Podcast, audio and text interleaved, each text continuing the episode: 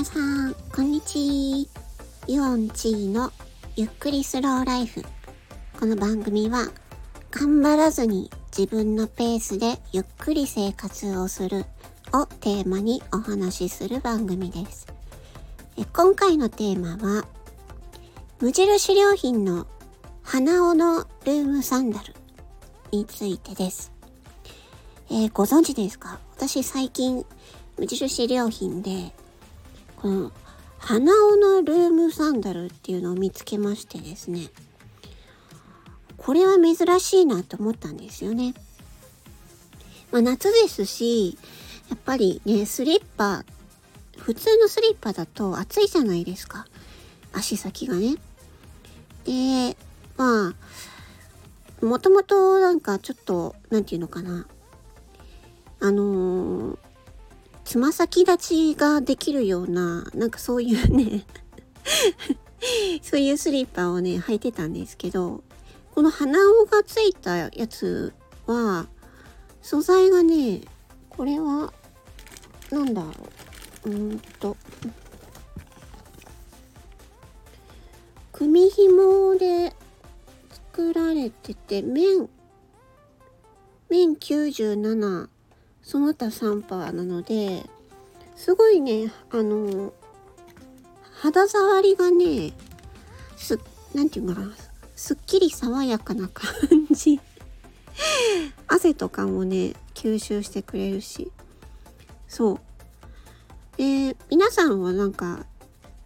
ルームサンダルってどういうの入ってますかね？でまあなんでその鼻をのやつが目についたのかっていうとなんかなんだろうなそもそもその鼻緒のその何て言うのかな履物？っていうのはなんで鼻緒のあのかあの形なんだろうなって思ったんですよね。昔の人たちはで日本人にとってはそのねあの浴衣着る時とかに下駄を履いたりとかしますよね。で、あれってなんでああいう形なんだろうなと思って。で、やっぱりその、鼻緒のついたあの靴っていうのはやっぱり昔からあるんですよね。であの形をしているっていうのはなんかその足をこうあそあそこのね親指と人差し指の間にねあの鼻をこう入れることで足を固定してで安定した歩行をサポートする役割があるということで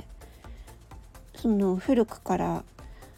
日本の伝統的な履物のこう草履とか下駄にね、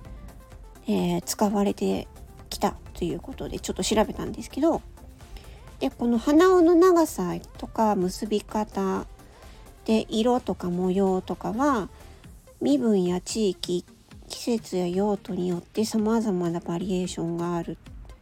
のも魅力ですっていうことらしいんですよね。あそうなんだと思ってまあ確かになんか浴衣着る時にねなんか下駄のデザインとかもねいろいろありますもんね。でそっかと思ってその日本人が昔から履いていたっていうところがなんかねあのー、ちょっとなんかピンときたんですよね。うん。まあちょっとなんかあのー、普通のスニーカーとか私スニーカーをよく履くんですけど、うん。なんかその、何て言うのかな。まずこの 無印のね、この鼻緒のルームサンダルを履いた時に、なんかこう、足のね、力の入れどころがわからなくて、なんかすごいね、歩きづらいなと思ったんですよね。そうそう。だから、なんかね、不思議な感じこう足の足のどの部分に力を入れれ力を入れればあの安定して歩けるのかみたいなねなんか今までが全然その鼻緒の靴とかじゃなかったから なんかねまだちょっと歩き方が変になっちゃうんですけど多分慣れるとその本来の正しいあの安定した歩き方になってくるのかなっていうふうに思いました。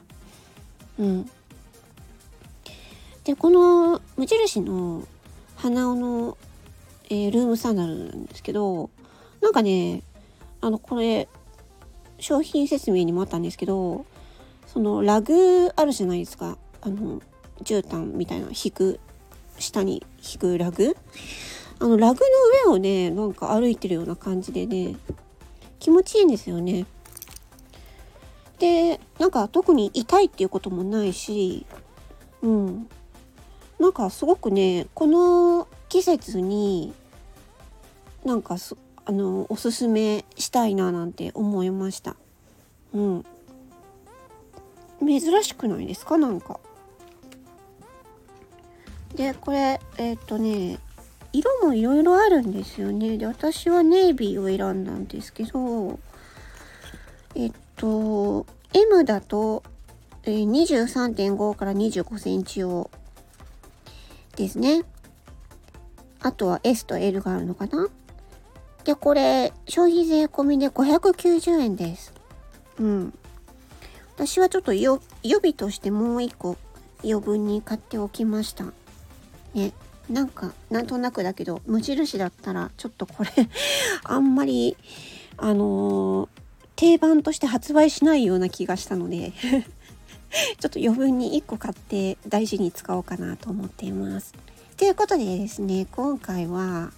無印の鼻緒のルームサンダルについてお話ししました。よかったらねなんかあーなんか興味あるなと思ったらよかったらお試しください。うん。なんかちょっと初めは違和感があるかもしれないですけど多分日本のこの昔からずっとあるっていうことはね多分いいものなんだと思います。それではえー、っと今回はこの辺で終わりにします。で次回はまたね新しいテーマでお届けします。あご意見ごご感想がありましたらお気軽にレターなどお待ちしております。それでは次回またお会いしましょう。バイバイチー。